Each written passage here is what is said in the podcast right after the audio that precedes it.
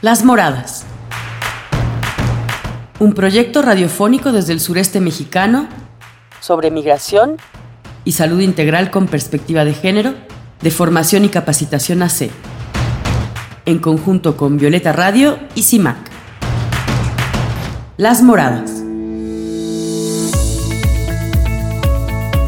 Hola, muy buenos días Ciudad de México, ¿cómo están? Yo soy Carolina Damián. Bienvenidos a su espacio Las Moradas, una producción de formación y capacitación AC desde el sureste mexicano para el mundo. Con temas en la defensa de los derechos humanos, con migración y salud con perspectiva de género. Saludos a quienes nos sintonizan en Chiapas a través de Spotify y en la Ciudad de México por Violeta Radio por la 106.1 FM, la primera radio comunitaria y feminista de la Ciudad de México. Eh, estaremos abordando el Día Mundial de la Cultura Africana y, la, y los afrodescendientes.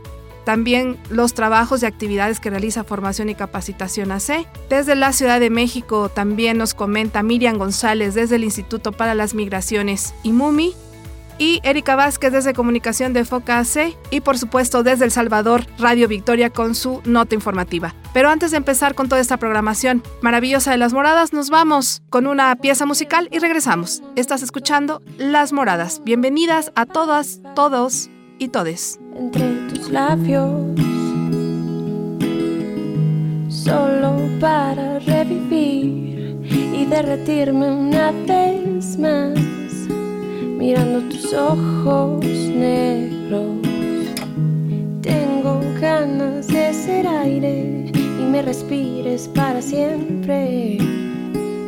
Pues no tengo nada que perder y todo el tiempo estoy pensando en ti, en el brillo del sol, en un rincón del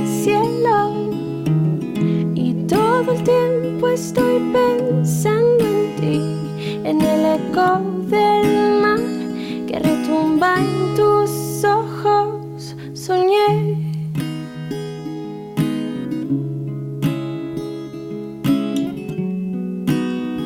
Uh-huh. Solo para revivir y derretirme una vez más mirando tus ojos negros. Hoy tengo ganas de ser aire y me respires para siempre. Pues no tengo nada que perder. Y todo el tiempo estoy pensando en ti, en el brillo del sol, en un rincón del cielo todo el tiempo estoy pensando en ti, en el eco del mar que retumba en tus ojos. Y todo el tiempo estoy pensando en ti, en el brillo del sol y una mirada tuya. Soñé, sí te soñé,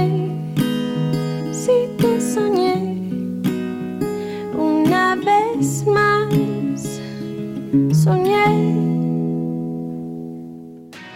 Tu opinión nos importa. Comunícate con nosotras. Mándanos un mensaje de voz o de texto al 55 51 97 78 89. 55 51 97 78 89. Violeta Radio. Nosotras somos muchas voces. Las Moradas. Estamos de vuelta aquí en tu espacio Las Moradas. Y bueno, eh, les recuerdo, yo soy Carolina Damián. Nos pueden escribir a través de nuestras redes sociales, que es FOCAC, a través de Facebook. Nuestra página web es foca.org.mx. Y bueno, lo que acabamos de escuchar es, es un cover de Zoe que se llama Soñé, la interpreta Ale Aguirre. Ahora nos vamos con información sobre la población de mujeres que existe afrodescendiente en México, información sobre las mujeres, cómo viven la afrodescendencia en México, esta cultura de la que no se habla pero que está ahí en diferentes partes de la República Mexicana. Vamos a escuchar esa información y después nos vamos con Erika Vázquez desde Comunicación también hablando, abordando este tema y luego haremos una pausa y continuamos con la programación. Yo no me identificaba con nada, ni como mestiza, ni como indígena. En realidad me sentía un poco extranjera en este país. Muchas personas de entrada ponen una barrera a decir, en México no hay personas afrodescendientes. Cuando llegas a la ciudad y todo el mundo te empieza a elimina tu nombre y es como el moreno, el negro, mi negro. Y es cuando dices, ah caray, soy afrodescendiente y no me, y no me había dado cuenta.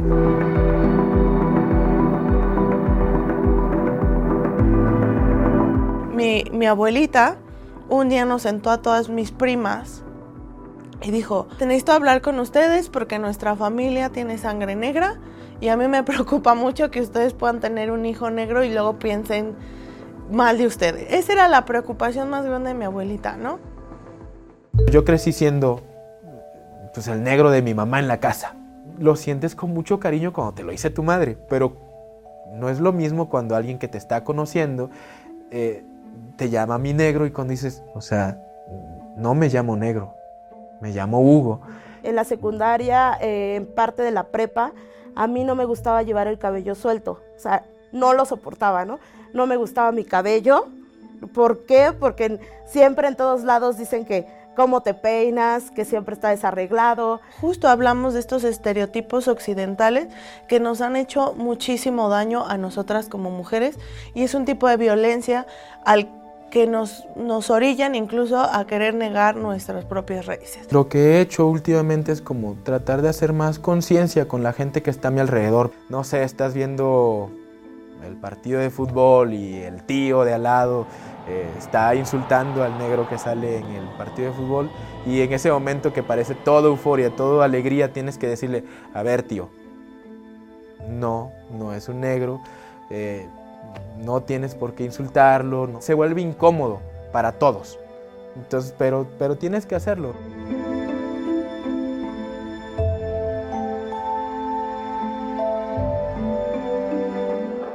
Esto es muy importante porque es una visibilización por parte del Estado mexicano de algo que no se ha visibilizado por siglos. Todo nuestro continente América completo está compuesto por la parte de la afrodescendencia a partir de los procesos de esclavitud, esclavización. Por ejemplo, el centro histórico de la Ciudad de México fue construido con manos negras de personas esclavizadas y eso no lo podemos borrar. Estas comunidades ser, ser invisibilizadas han tenido también como el abandono del Estado mexicano y entonces pues nos afecta en la salud, nos afecta en la educación, en las políticas públicas. Yo en mi infancia no vi nada de en donde me reconociera, en donde me representara. Entonces, después de conocer que había población afromexicana, que no necesariamente son personas que viven y están en la Costa Chica, sino que en todo el país, creo que ha ayudado no solamente en conocimientos, sino también en crecimiento personal, en confianza, en autoestima.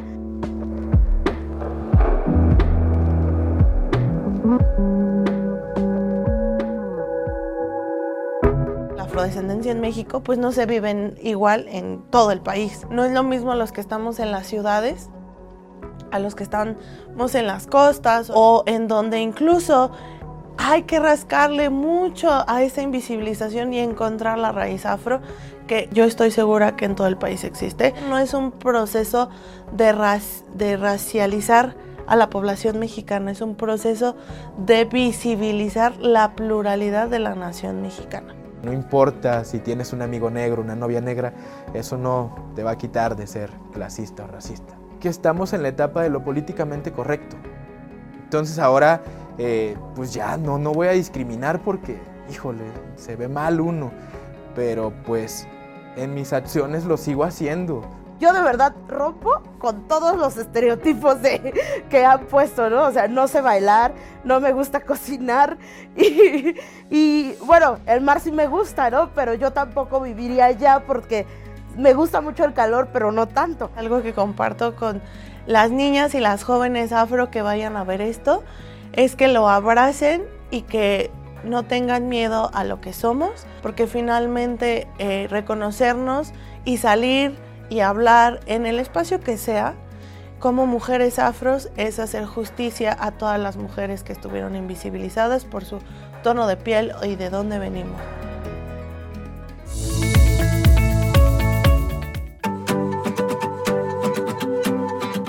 Erika Vázquez nos comenta. Con información del país, en América Latina y el Caribe hay alrededor de 14.8 millones de personas trabajadoras remuneradas del hogar, de las cuales el 91% son mujeres según cifras de la Comisión Económica para América Latina y el Caribe. De este porcentaje, la mayoría son mujeres, niñas, adolescentes afrodescendientes, afrolatinas, afrocaribeñas e indígenas, quienes se enfrentan a condiciones laborales desiguales, indignas y precarias. Como resultado de una cultura patriarcal y machista que desvaloriza el trabajo doméstico y justifica prácticas sociales de discriminación hacia las trabajadoras del hogar, Millones de mujeres dedicadas a este trabajo se enfrentan a una serie de violencias, incluyendo la violencia sexual, la trata de personas e inclusive el feminicidio, así como otros tipos de abusos como el no pago de salarios o pago de salarios por debajo del mínimo establecido por la ley. La negociación de la alimentación, excesos de horas de trabajo sin días de descanso, explotación y acoso laboral de diferentes formas de esclavitud, maltrato psicológico y emocional. Las prácticas heredadas del colonialismo y el esclavismo continúan permeando la región, pues existe una racialización del trabajo doméstico remunerado, en donde día a día quienes se enfrentan a estas condiciones laborales, a la violencia de género, racismo, a la exclusión social y a la discriminación al realizar sus labores son principalmente las mujeres y niñas afrolatinas, afrocaribeñas e indígenas, situación que puede verse agravada por la migración y el desplazamiento forzado. Según datos de la CEPAL, en Ecuador, una de cada cinco mujeres que realiza trabajo doméstico remunerado es afrodescendiente, mientras que en Brasil el 68.4% de las trabajadoras domésticas remuneradas son afrodescendientes. En países como Bolivia, Brasil, Colombia, Costa Rica y Ecuador, las mujeres son afrodescendientes, son la mayoría de quienes ejercen el trabajo doméstico remunerado en comparación con mujeres no afrodescendientes mientras que en Uruguay el 72% de las mujeres afrodescendientes ocupadas se dedica al trabajo doméstico. Estas cifras muestran las desigualdades étnico-raciales, socioeconómicas y de género que aquejan a las mujeres afrolatinas y afrocaribeñas trabajadoras del hogar en el hemisferio frente a la precaria situación de los derechos laborales y discriminación estructural, la pandemia tuvo un impacto mayor en las vidas de las trabajadoras remuneradas del hogar debido a la falta de prestaciones de seguridad social, así como pérdida de entre el 25 y 50% de los empleos en la región, según cifras de ONU Mujeres, afectando sus economías familiares. Desde el 2011, la Organización Internacional del Trabajo ha impulsado el convenio número 189 para mejorar las condiciones laborales y erradicar prácticas abusivas contra las personas trabajadoras domésticas.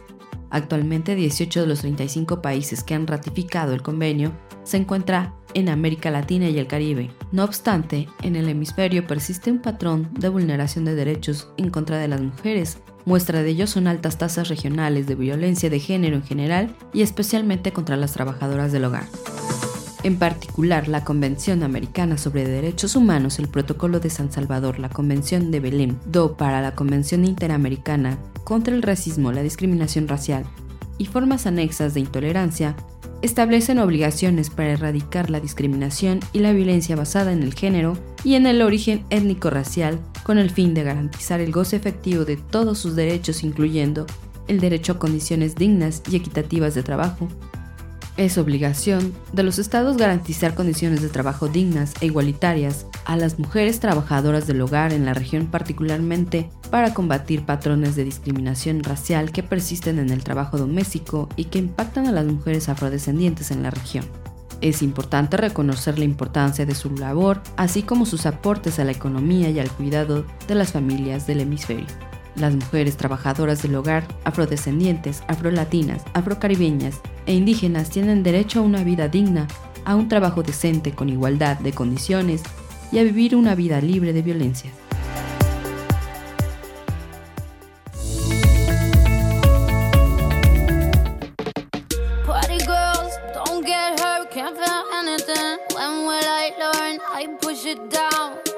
Good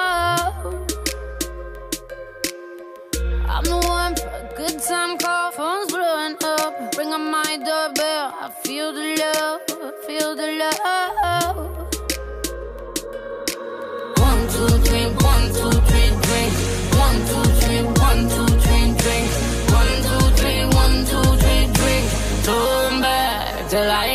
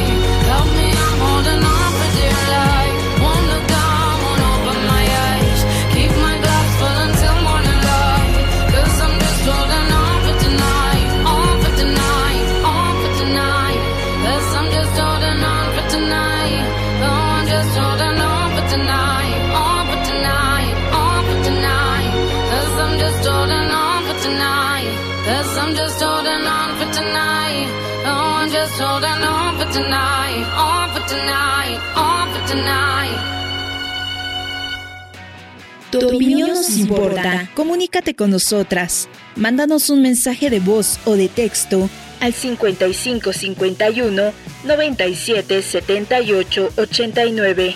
55 51 97 78 89. Violeta Radio. Nosotras somos muchas voces. Nuestros conocimientos y prácticas como parteras tradicionales forman parte de la cultura y saberes ancestrales de la medicina tradicional. Son reconocidos por nuestros pueblos y están protegidos por leyes nacionales e internacionales. Partera, tenemos derecho a trabajar libremente sin que nadie nos prohíba atender partos. Por la salud de nuestras comunidades, apoyemos la partería tradicional. Este es un mensaje del movimiento de parteras de Chiapas, Nix y Shim. Las moradas. Regresamos aquí a tu espacio Las Moradas y bueno, la melodía que escuchamos estuvo a cargo de Cia y ahora nos vamos con la cápsula informativa desde el programa de salud integral. Después eh, haremos una pequeña, un pequeño corte y nos iremos directamente a la Ciudad de México con Miriam González desde el Instituto para las Migraciones y MUMI y luego regresamos para comentar.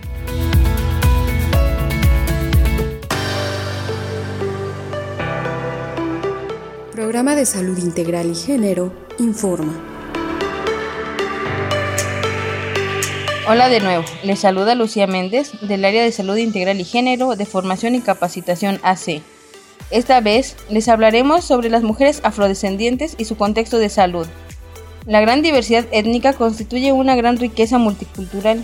No obstante, esta realidad está marcada por profundas desigualdades sociales y económicas, específicamente en el ámbito de la salud.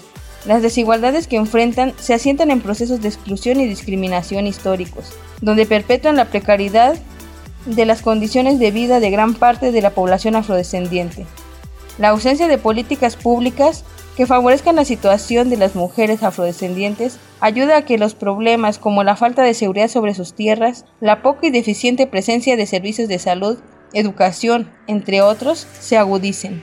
Las mujeres afrodescendientes, al sufrir tanta discriminación o no tener la información adecuada, no se asumen sujetas de derechos y les cuesta más exigir una atención y cuidados de su salud. Las mujeres afrodescendientes cargan con estigmas y estereotipos sexistas y machistas, agravadas esta situación por la condición étnico-racial, de manera que impactan en su autoestima, limitando su capacidad de negociar sus derechos sexuales y reproductivos. En términos generales, la situación de estos derechos de las mujeres afrodescendientes permanecen como uno de los grandes retos de lucha por el reconocimiento de los derechos en general. Por esto mismo, desde Formación y Capacitación AC, les damos el acompañamiento y orientación necesarios a través de las áreas de salud integral y género y migración. Esto es todo por el momento, hasta la próxima.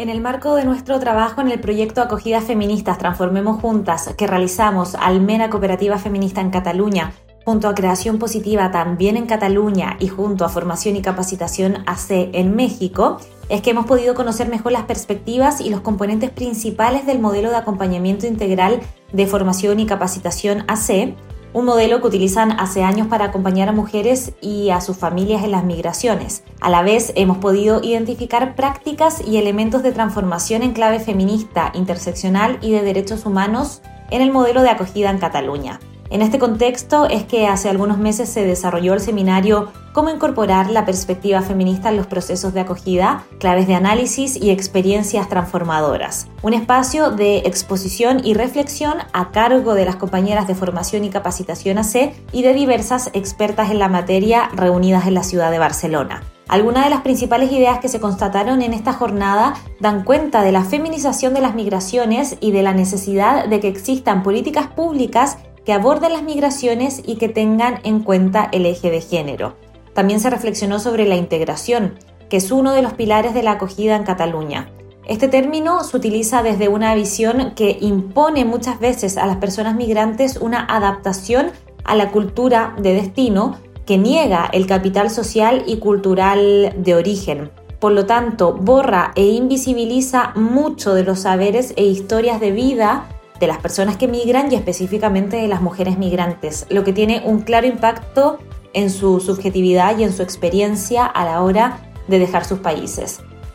A la vez, ha sido muy importante la pregunta en este seminario sobre qué hacer frente a estas desigualdades y una de las principales alternativas que se ha reflexionado para transformar los procesos de acogidas de mujeres migradas es incluir la perspectiva interseccional en las políticas públicas y también incluir la perspectiva comunitaria en los procesos de acogida para abordar estos procesos de manera colectiva. Finalmente, se resaltó la necesidad de formar y capacitar en perspectiva antirracista y decolonial a todas las profesionales del servicio de acogida, ya sea público o privado, y promover la contratación de personas migrantes y racializadas en el sistema de acogida y asilo. A raíz de estas reflexiones y de un trabajo de campo que se está realizando actualmente, se desarrollará una herramienta con elementos clave para mejorar los procesos de acogida de las mujeres y de sus familias en el contexto catalán, buscando incidir políticamente a nivel local, a nivel estatal y a nivel europeo en el marco de nuestro proyecto Acogidas Feministas. Un proyecto que cuenta con el financiamiento de la Agencia Catalana de Cooperación al Desarrollo.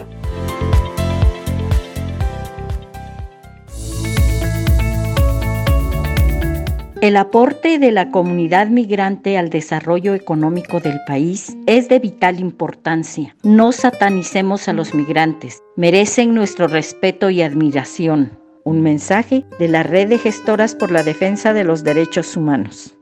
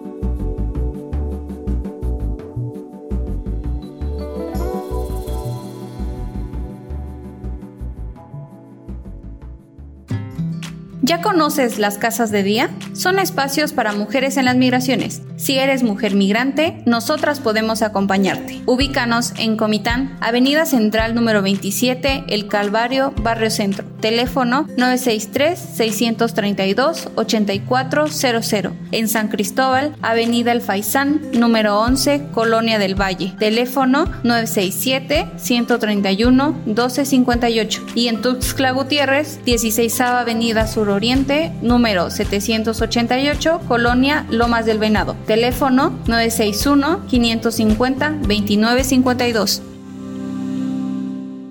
Las Moradas. Estamos de vuelta aquí en tu espacio Las Moradas y la melodía que escuchamos estuvo a cargo de Sei, precisamente una mujer afrodescendiente que tiene un talento espectacular. Nos vamos ahora con la información desde el programa Género y Migración de Formación y Capacitación AC y después nos vamos hasta El Salvador con su nota informativa, pero antes quería mencionar sobre el tema que estamos abordando hoy, sobre las mujeres eh, afrodescendientes en México. Creo que eh, es un gran paso al momento de tocar el tema, de que se aborde el tema, de que se habla el tema y que además se hace presente, ¿no? Y porque lo que no se menciona no existe. Entonces creo que es importante mencionar que esta comunidad afrodescendiente nos ha dejado muchísima cultura, eh, instrumentos, formas de vida, formas hasta de ver la vida. Eh, la uh, cultura africana tiende mucho al baile, a la expresión corporal y creo que una de las cosas que las mujeres eh, afrodescendientes, que yo soy una de ellas, tengo que agradecer es precisamente el baile. Qué cosa más maravillosa en la expresión del baile. La verdad que yo no podría vivir sin bailar. Creo que es una de las expresiones más bonitas, además que te llena de positivismo, que te hace el cuerpo eh, menos pesado, te hace sudar, te hace moverte, te hace eh, tener una, un contacto con tu mente y con tu cuerpo. Entonces es muy, muy bonito, la verdad. Una de las cosas que podemos decir que la cultura afrodescendiente ha dejado en toda la historia ha sido la música, el baile. Toda esta cultura musical africana es impresionante si nos ponemos ahí a googlear y a ver la historia que tenemos musicalmente que viene desde el África es maravillosa. Y con esto eh, cerraría el comentario. Vámonos ahora con esta información de nuestras compañeras y regresamos para cerrar el programa de hoy.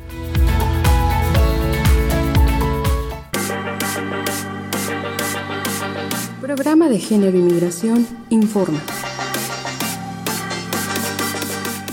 Hola, muy buen día. Mi nombre es Carolina Chanona y nosotras desde el equipo de Género y Migración queremos visibilizar a las compañeras de la comunidad afrodescendiente que han sido parte de nuestro trabajo en las tres sedes que tenemos, en Comitán, en Tuxtla y en San Cristóbal, y en su caminar por las casas de día, donde hemos podido acompañar sus procesos, ser parte de sus alegrías, compartir conocimientos locales y desesperarnos juntas cuando nos cuesta abrir puertas. Muchos viajan con sus familias. Recordamos una de ellas que nos costaba comunicarnos ya que ellos hablaban criol, que es la lengua de Haití. Y aunque es parecido al francés y el traductor en línea fue un gran aliado, lo bueno es que su hijo hablaba un perfecto español y era el traductor oficial entre nosotras. Siempre vienen con niños y niñas muy alegres y ellas son mujeres con mucha fuerza y determinación. Porque a pesar de que en ocasiones no se habla el español y varias personas les cierran las puertas, igual consiguen opciones para sobrellevar el camino.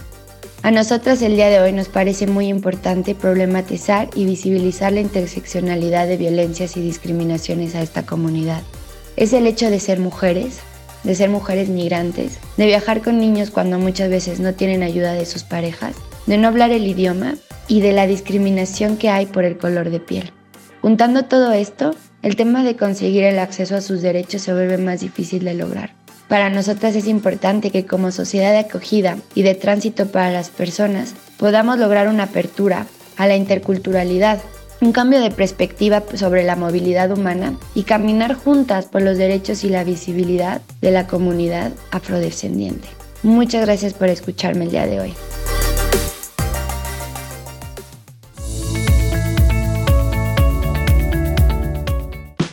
Las Moradas también se escucha en Radio Victoria Cabañas El Salvador.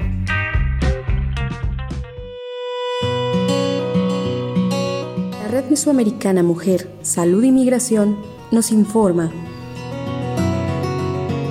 Saludos desde El Salvador a toda la audiencia del programa Las Moradas. Les saluda Ana López desde Radio Victoria. Quiero compartir con ustedes una denuncia y es que la madrugada de este 11 de enero autoridades de la Fiscalía General de la República, la Policía Nacional Civil y militares se presentaron a hogares de la comunidad Santa Marta en el departamento de Cabañas con órdenes de captura contra líderes comunitarios. Simultáneamente allanaron las instalaciones de la Asociación de Desarrollo Económico y Social ADES en el municipio de Huacotecti, deteniendo al director ejecutivo Antonio Pacheco y al representante jurídico Saúl Rivas. Los líderes comunitarios detenidos son Alejandro Laínez García, Pedro Antonio Rivas y Miguel Ángel Gámez.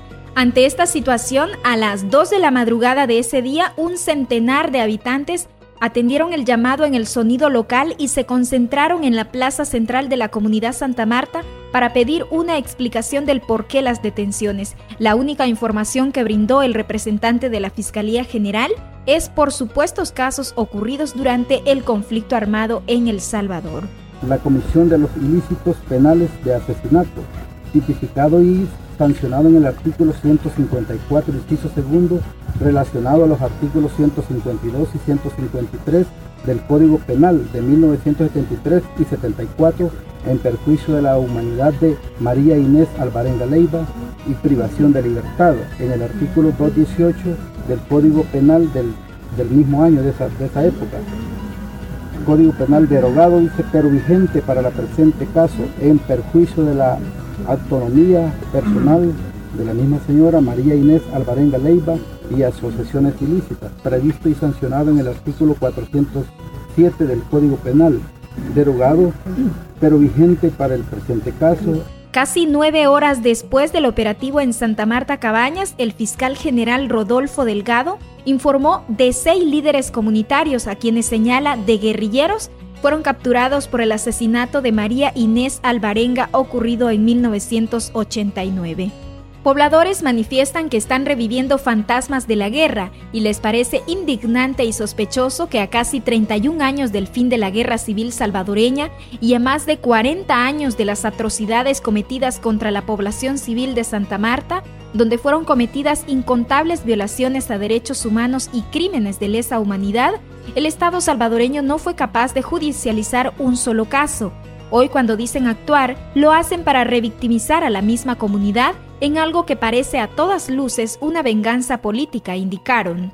Comentar que durante la movilización que se realizó el pasado 15 de enero en conmemoración de los 31 años de la firma de los acuerdos de paz que pusieron fin a la guerra civil en El Salvador, la Asociación ADES y Población de la Comunidad Santa Marta repudió las capturas de los cinco líderes comunitarios, exigen su liberación y rechazan rotundamente una posible reactivación de la minería en el país, pues según dijo Leonel Rivas, esta acción no es una búsqueda de justicia, sino un claro atentado contra la lucha antiminera en El Salvador.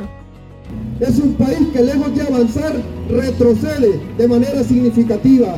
Queremos denunciar y queremos decir que lo ocurrido en Santa Marta no es una búsqueda de justicia por un caso ocurrido durante la guerra. Lo que ocurre en Santa Marta, lo que ocurrió en Santa Marta este 11 de enero es nada más frenar la resistencia antiminera en el departamento de Cabañas y en este país. Lo que ocurrió en Santa Marta es dar un golpe certero a Santa Marta y a la asociación ADES que ha hecho frente a los proyectos mineros que se intentaron desarrollar en Cabañas. La comunidad y la asociación exigen un proceso apegado a la ley, sin que medien los procedimientos propios del régimen de excepción que vive el país y donde prevalezca el respeto a los derechos humanos y a la justicia. Asimismo, el respeto a la integridad física y moral de los líderes comunitarios capturados. Como comunidad están vigilantes del proceso y comentan que seguirán haciendo acciones para exigir su liberación. Piden a la comunidad internacional, instituciones de derechos humanos, a organizaciones sociales y población en general estar pendientes de esta situación. Con esto me despido. Muchas gracias. Ana López les acompañó desde Radio Victoria en El Salvador.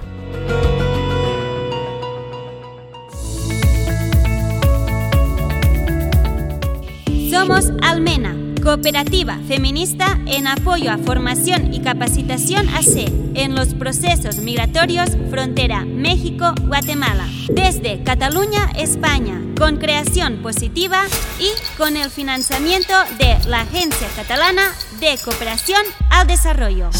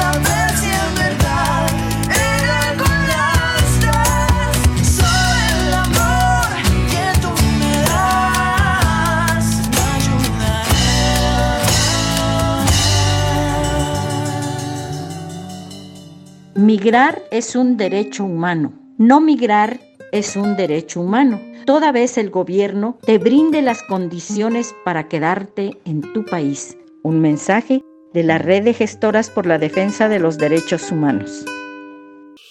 Som Almena, cooperativa feminista recolzant a formació i capacitació AC en els processos migratoris frontera Mèxic-Guatemala. Des de Catalunya a Espanya, amb creació positiva i amb el finançament de l'Agència Catalana de Cooperació al Desenvolupament. Las Moradas.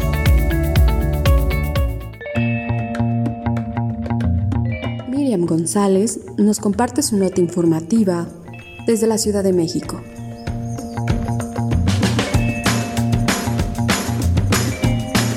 Hablemos de migración. 2022 fue un año de políticas migratorias que apostaron al desgaste de las personas. Por diversos medios se reportó sobre el aumento en el número de personas migrantes y con necesidades de protección internacional en México, muchas de ellas familias tratando de escapar de la violencia y buscando mejores condiciones de vida. La respuesta de los gobiernos de Estados Unidos y México fueron políticas migratorias de contención con impactos directos en las vidas de las personas. En junio de 2022, 22 países firmaron la Declaración sobre Migración y Protección de Los Ángeles en el contexto de la novena Cumbre de las Américas, donde se comprometieron a cooperar regionalmente para la protección y mayores formas de migración regular, pero hasta ahora lo que tenemos es una mayor colaboración en mecanismos de contención migratoria, incluyendo restricciones a la libertad de movimiento a través de regímenes de visas para nacionales de Cuba, Haití y Venezuela a países donde antes podían entrar como turistas sin una visa. Las restricciones han demostrado una y otra vez que fuerzan a las personas a tomar rutas más peligrosas y fomentan el tráfico de personas. Por ejemplo, en enero de 2022, México implementó el requisito de visa para personas venezolanas y en los siguientes meses los números de personas de Venezuela cruzando vía terrestre por la frontera sur mexicana empezaron a subir. Muchas de estas personas cruzaron previamente siete países. Otras acciones de contención incluyen el requisito de mostrar un documento migratorio vigente para comprar un boleto de autobús, convirtiendo a las empresas de autobuses en autoridades migratorias, además de las revisiones migratorias dentro de los aeropuertos en vuelos domésticos donde agentes de migración detienen a personas con documentos de turistas vigentes y válidos si estos van hacia la frontera, y oficios de salida que estipulan que la persona tiene que salir del país por la frontera sur. El Instituto Nacional de Migración inventa tantas medidas irregulares para entorpecer la circulación a las personas migrantes que necesitaríamos un grupo de litigantes de la capacidad del Estadio Azteca para cada caso. Si las personas no tienen formas regulares de moverse, los traficantes ofrecen opciones de viaje. En un monitoreo informal de medios, durante 2022, contamos 30 accidentes en carretera entre enero y noviembre de 2022, en los que 368 personas migrantes resultaron lesionadas y 73 murieron al tratar de transitar por el país, a pesar de que la mayoría son personas huyendo de la violencia o situaciones graves de violaciones de derechos humanos en sus países de origen. La mayoría de las persecuciones que acabaron en accidentes mortales ocurrieron en Chiapas, Veracruz y Oaxaca, los estados con mayor número de revisiones migratorias y medidas de contención en el país. Fallecieron personas de Guatemala, Honduras, El Salvador, Nicaragua, Cuba, Haití y Venezuela principalmente, países con situaciones reconocidas de violencia violaciones de derechos y pobreza. En 2021, cuando las personas de nacionalidad venezolana podían entrar a México como turistas sin una visa, no las veíamos en estos tipos de accidentes, porque no tenían que contratar a traficantes. Como lo hemos repetido en diversas ocasiones, cualquier política centrada en la contención migratoria está destinada al fracaso, porque la migración es inherente a las personas y porque las condiciones de las que salen continúan. Los gobiernos de la región deberían centrar sus políticas migratorias en fortalecer sus sistemas de asilo y brindar protección a las personas. ¿Cuántas vidas más tiene que costar construir una política migratoria humana? Para las moradas, Miriam González, Instituto para las Mujeres en la Migración y MUMI.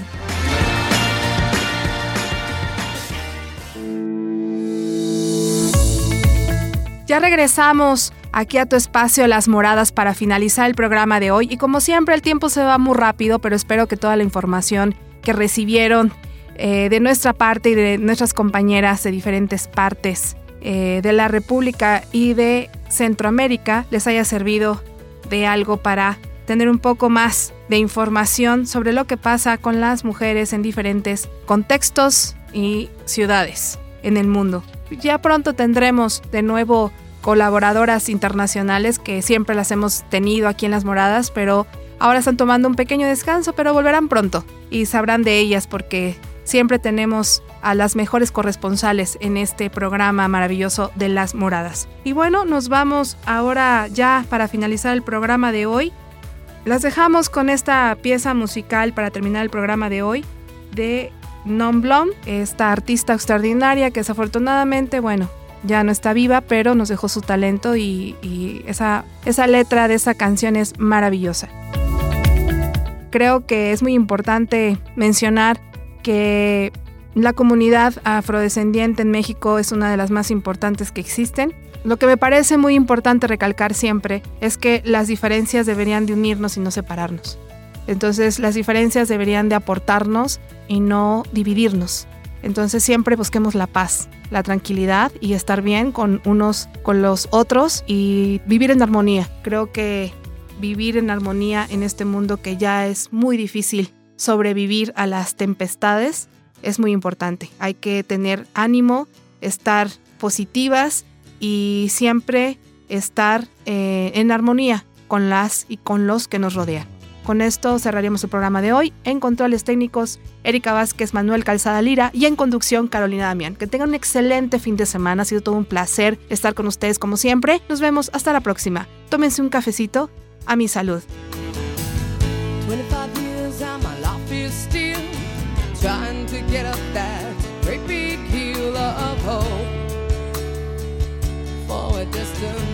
I realized quickly when I knew I should that the world was made up of this brotherhood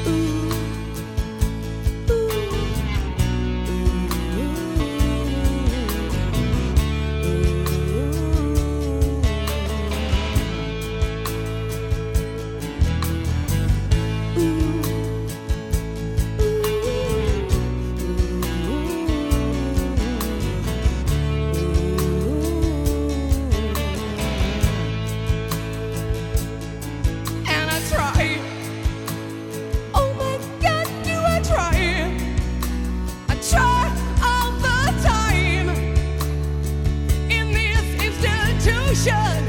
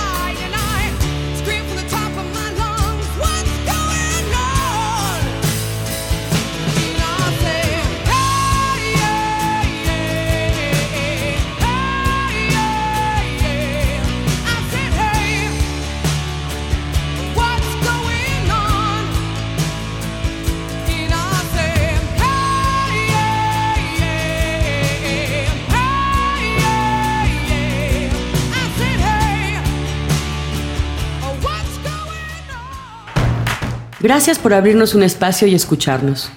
Recuerda, todas las mujeres migrantes tienen derechos. Las Moradas es una producción de formación y capacitación AC, realizado en colaboración con Violeta Radio y CIMAC desde la Ciudad de México. Contáctanos por Facebook Foca AC o por nuestra página foca.org.mx. Llámanos para más dudas 967 67 45 310. Las Moradas.